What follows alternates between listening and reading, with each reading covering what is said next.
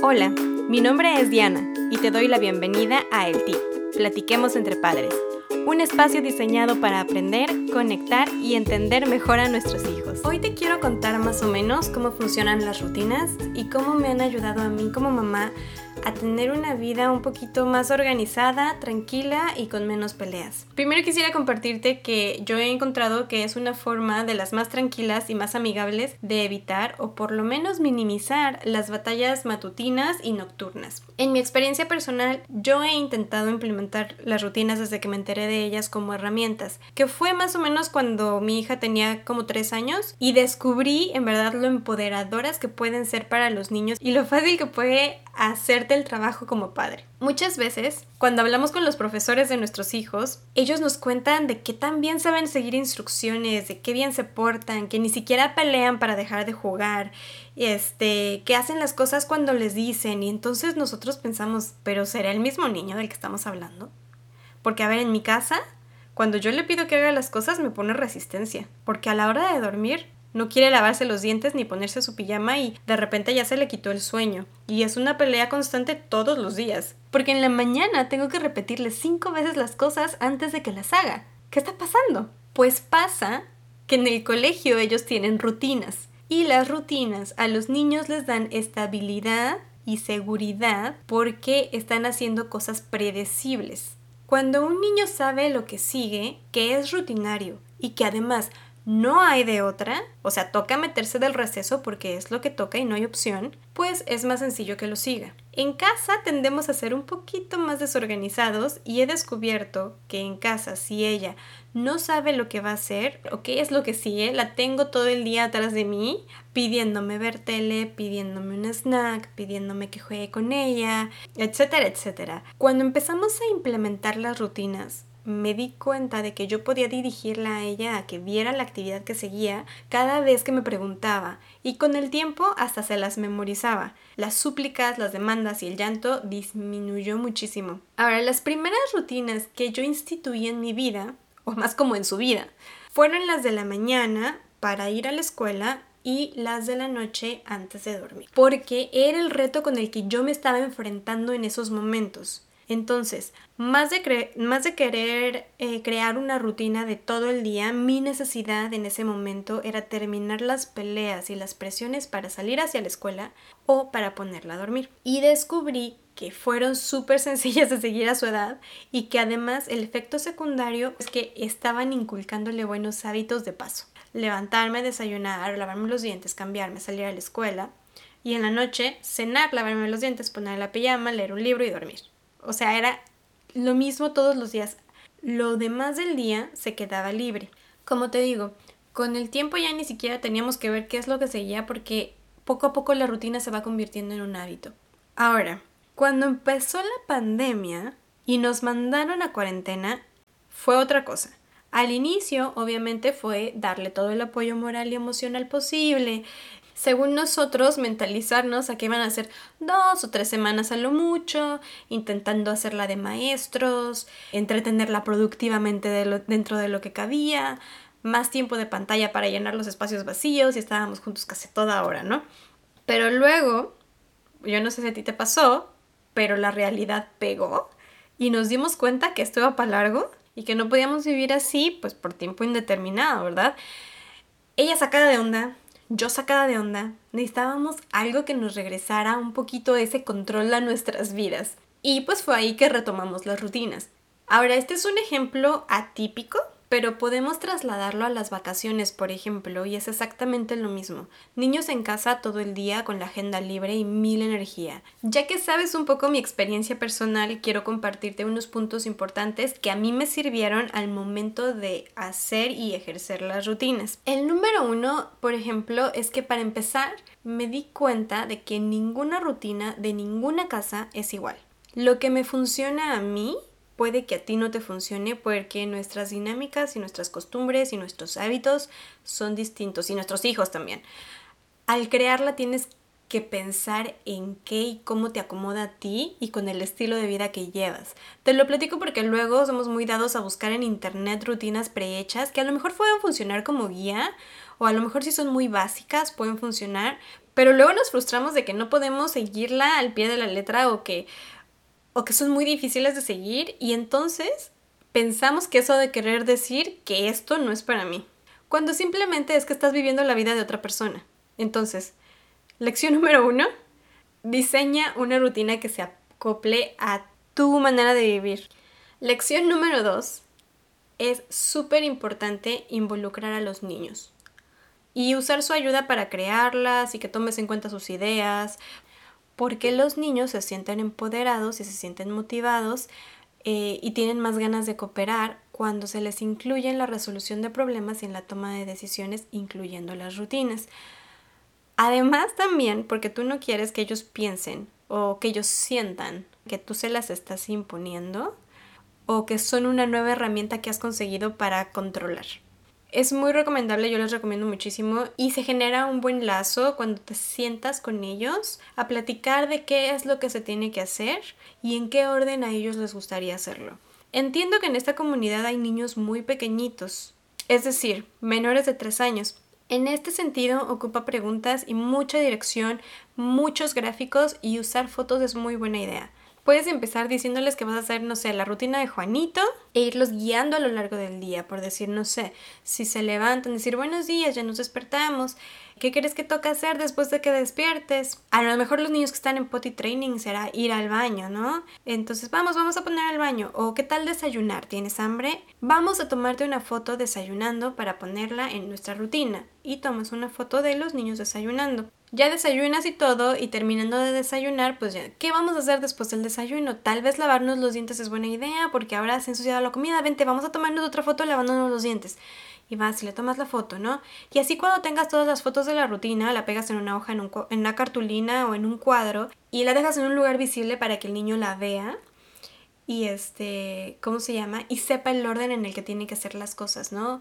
Esto es Obviamente es solo una idea que se me ocurre, pero seguro que te, puede ocurrir una que se acople más a tu estilo. Y ya que la tienes, pues puedes redireccionar al niño cada vez que sea necesario. A la hora de dormir lo mismo. Por decir, habrá niños más grandes que digan, mami, un juego rápido antes de, antes de dormir o después de la cena. ¿Qué dice la rutina que sigue? ¿Qué toca? Los niños más grandes definitivamente pueden ya tener más opinión, pueden ayudarte a crearla, pueden decidir el orden de las cosas, ya pueden adornarla, decorarla, escribirla. Mientras más ideas de las que plasmas en una rutina sean suyas, más se van a apropiar de esa rutina y más emocionados van a estar por seguirla o por lo menos habrá menos resistencia. Pero entonces, a ver, ¿cómo le hago para que él no decida todo el día o se haga solo lo, lo que él quiere, ¿no?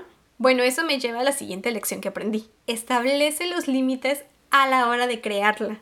Hay cosas que tienen que pasar sí o sí. La comida es a las 2, la cena es a las 8, hay que lavarnos los dientes después de las comidas, solo puedes tener 40 minutos de pantalla. O tal vez estoy ocupado de tal a tal hora y en ese lapso no puedo jugar contigo. Vamos a ver qué quieres hacer tú respetando estos horarios que te he dado y las actividades que te he comentado. En mi caso, por ejemplo, me acuerdo cuando empezamos con esta rutina de todo el día, me, dijo, ¿no? Eh, yo quiero una hora de cuentos después del desayuno. La hora de cuentos no es una hora, la hora de cuentos es este, leer uno, dos, tres libros a lo máximo, ¿no? Y como sí se podía, pues entonces lo pusimos en la rutina y después del desayuno empezamos a leer un par de libros juntas. Que me decía, bueno, quiero que juegues conmigo. Bueno, mira, puedo hacer eso por la tarde por 20 minutos. Porque bueno, no sé, yo no sé en tu caso, pero en mi caso si yo no pongo un tiempo delimitado es como, como que quiere que juegue con ella toda la tarde. O, o yo le decía, ¿sabes una cosa? Tengo que hacer la comida a esta hora, o tengo que doblar, o tengo que arreglar algo en la casa, y durante ese tiempo, ¿qué quieres hacer tú? Y ella ya salía con ideas de, ¿cómo se llama?, de lo que podía hacer. O a veces incluso dejábamos el espacio en blanco, o sea, lo dejábamos como muy vago, ¿no? Y que ella decidiera si deseaba ayudarme a hacer la comida o si deseaba jugar o si deseaba pintar o lo que quería hacer en ese lapso, lo importante es que yo tenía que estar haciendo esto, ¿no? O a lo mejor también que yo llegué a decirle fue, ¿sabes una cosa? Necesito un tiempo propio y tú también necesitas un tiempo propio, hablando del autocuidado. Vamos a tomarnos N cantidad de tiempo en la tarde como tiempo a solas. Y fíjate que bien interesante porque además también funciona para enseñarles a tener buenos hábitos alimenticios.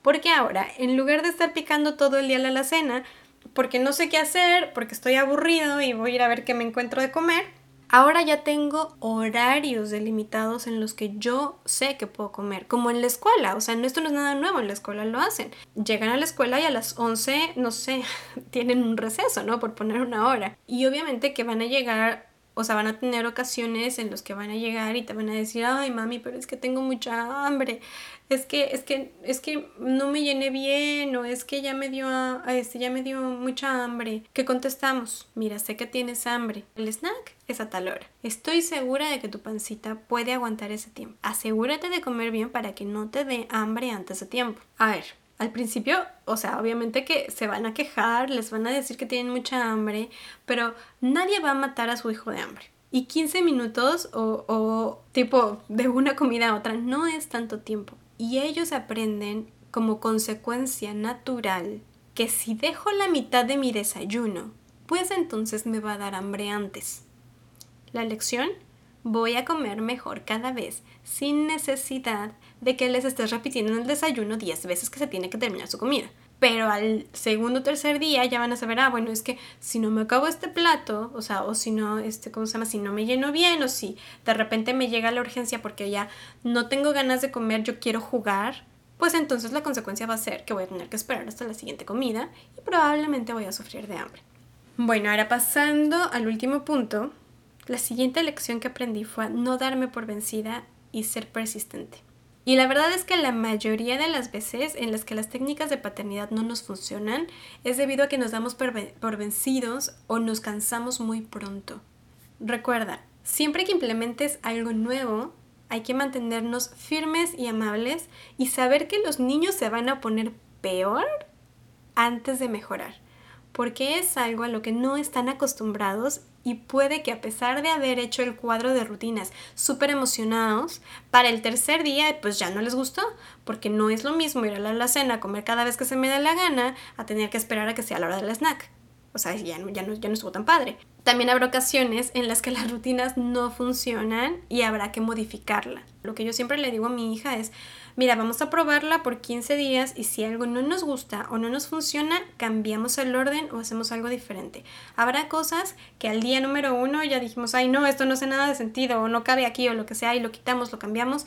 Eh, cuando son cosas de que, ay, no sabes que ya me arrepentí o, o o, ya porque, pues, porque yo digo ya no quiero, entonces ahí sí es cuando le digo, ¿sabes una cosa? Vamos a esperarnos 15 días. Vamos a esperarnos 15 días. Y si no funciona, si al final no nos acomoda, pues cambiamos algo diferente. En mi casa, por ejemplo, nosotras hemos tenido la rutina de verano A y B y yo creo que hasta C. Y lo increíble es que cuando ella empezó a ir a la escuela de manera presencial, pues yo dejé de hacer rutinas, o sea, los dejamos de un lado, porque pues estaba yendo ya tiempo completo a la escuela, llegaba muy cansada y yo dije, pues le voy a dar un break, ¿no? O sea, que regrese a la casa y que, y que pues se relaje y que de repente haga lo que quiera, ¿no? Entonces, em, lo increíble es que ella misma dijo que necesitaba que hiciéramos una rutina. Así es que terminamos haciendo una rutina pues para después de la escuela también. Ahora, punto y aparte, cuando queremos implementar una rutina, primero tenemos que tener en mente que el objetivo principal de la, de la rutina es ayudar al niño a sentirse capaz y a sentirse motivado. Y ya con eso en mente, pues podemos proseguir a la realización de esta rutina, siempre teniendo el foco en ellos. Aunque claro que esta es una práctica de ganar, ganar porque como padre también pues nos va a ayudar, sobre todo si tienes un niño al que le encanta tener el control y que le encanta que las cosas sean como él dice, pues puedes terminar con muchas luchas de poder porque en vez de ser tú el que está imponiendo la orden, ya es la rutina la que lo está haciendo, que si fue bien implementada es el resultado de un acuerdo y no de una imposición. O si tienes un niño, por ejemplo, que pregunta, cuándo pueden jugar cada cinco minutos o si puede ver tele todo el día o si puede jugar a la tablet más de una vez al día, pues también son especialmente útiles porque ya solo los redireccionas a la rutina. Entre más hagan los niños por sí mismos, más capaces y motivados se van a sentir. El ser responsables de sus horarios también les ayuda a elevar su autoestima por la misma razón, pues se sienten capaces. y por supuesto, pues habrá días en los que tengas planes diferentes, ¿no? O tal vez tu estilo de vida es un estilo de vida en el que siempre haces algo diferente, nunca, o sea, una rutina no te puede acoplar porque, porque siempre es, cada día es diferente, ¿no? O a lo mejor andas como de aquí para allá todo el tiempo, que te es difícil acoplar algún tipo de rutina, encuentra lo común en estos días, como levantarse y acostarse, por ejemplo. También toma en cuenta, o sea, por decir, eh, en mi ejemplo que te acabo de dar de la pandemia y eso a mí me ayudó muchísimo porque bueno, ya ella se hacía cargo de lo que le seguía en el día, pero yo entiendo que hay muchas personas que tienen que salir a trabajar, entiendo que hay muchas personas que están en el vaivén todo el día. Y aún así hay ocasiones en las que tienen problemas haciendo o sea, poniéndose de acuerdo con sus hijos para que hagan cierta actividad o para que cooperen en determinada cosa, lo que ahí te puedo decir, si este es tu caso, es que identifiques el problema. Encuentra las actividades del día en las que te cuesta trabajo que tu hijo coopere y, sobre eso y alrededor de eso pues haz una rutina. A lo mejor solo es recoger los juguetes, bueno, crea una rutina de recoger juguetes. A lo mejor es lavarse las manos, pues a lo mejor podemos crear una rutina de antes de comer y después de ir al baño. De como paso a paso que tenemos que hacer, ¿no? Es lo que decíamos mucho con los, con los niños que se sienten pues, incapaces. O sea, el hecho de ponerles las cosas paso a paso y decir, mira, acá está la, la lista de actividades que tienes que hacer y ahora es tu responsabilidad seguirlas, obviamente con el entrenamiento adecuado, puede empoderarlos, ¿no? Entonces, identifica esos pequeños momentos en tu día en los que te está costando trabajo obtener la cooperación y alrededor de eso puedes generar una rutina con tu hijo en donde él se haga responsable de que esa parte se cumpla. Y por supuesto habrá días en los que a pesar de que tu vida sea como rutinaria dentro de lo que cabe, pues tengas planes diferentes, ¿verdad? Aquí es donde te quiero dejar el tip de la semana. Sé flexible a la hora de ejercer rutinas. Tania Ino, que si tú vives en el área de Washington probablemente la conocerás, ella es una increíble capacitadora de disciplina positiva, siempre dice, plántate firme como un árbol, pero flexible en las ramas. Es decir, procura tener flexibilidad. A veces hay temporadas en las que necesitamos horarios y a veces nos podemos dar el lujo de dejarlas más sueltas. Lo que yo he descubierto con los horarios es que tienden a ser un poco estresantes si no eres flexible. Pero por otro lado también ayudan mucho cuando los niños están aprendiendo de tiempo y de horas. Cuando tenemos horarios, por decir en mi casa, y se me va el tiempo, ya son las 5 y estamos haciendo las cosas a las 3, ella y yo platicamos, mi hija y yo platicamos y decidimos qué es lo que vamos a hacer de las actividades que nos quedan antes de la cena. Lo que es importante aquí es enseñarles el valor de seguir lo que decimos, pero tener flexibilidad si tenemos una visita, si estamos saliendo por la tarde, si estás enfermo, pues a lo mejor vamos a seguir la rutina al 100% un día y eso está bien es un día típico y ya. Y bueno, pues esta es mi aportación en cuanto a rutinas. Espero te haya sido útil y si así lo fue, por favor déjamelo saber a manera de comentario o de mensaje y comparte esto con alguien que pienses que también le puede ayudar. Recuerda, aquí somos una red de papás que ayudan a papás y se requiere todo un pueblo para criar a un niño. Como siempre, si tienes algún tema o inquietud que quisieras que platicáramos por aquí, pues puedes mandarme un correo a eltip.platiquemosentrepadres.com o un mensaje en cualquier de mis redes sociales. En Facebook estoy como arroba entre padres y en Instagram como arroba el punto tip punto podcast. Y por cierto que la próxima semana estaremos hablando del nacimiento de un nuevo hermanito. ¿Qué hago cuando van a ser un nuevo hermanito? Y esto sale en respuesta a la pregunta, a una pregunta hecha por esta maravillosa comunidad de padres. Entonces, si estás por pasar por esta etapa o conoces a alguien que está a punto de pasar por ella o simplemente tienes curiosidad en el tema, pasa la voz y por aquí nos escuchamos. Muchas gracias y nos vemos a la próxima.